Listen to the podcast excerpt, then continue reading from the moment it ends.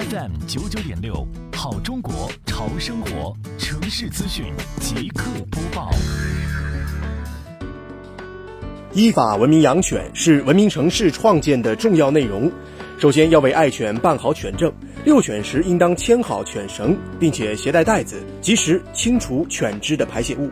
执法中队队员在宣传时向群众这样强调：十月十二号上午，杭州市西湖区双浦镇综合管理办工作人员联合综合行政执法局双浦中队，在禹州滨之江小区开展文明养犬的宣传。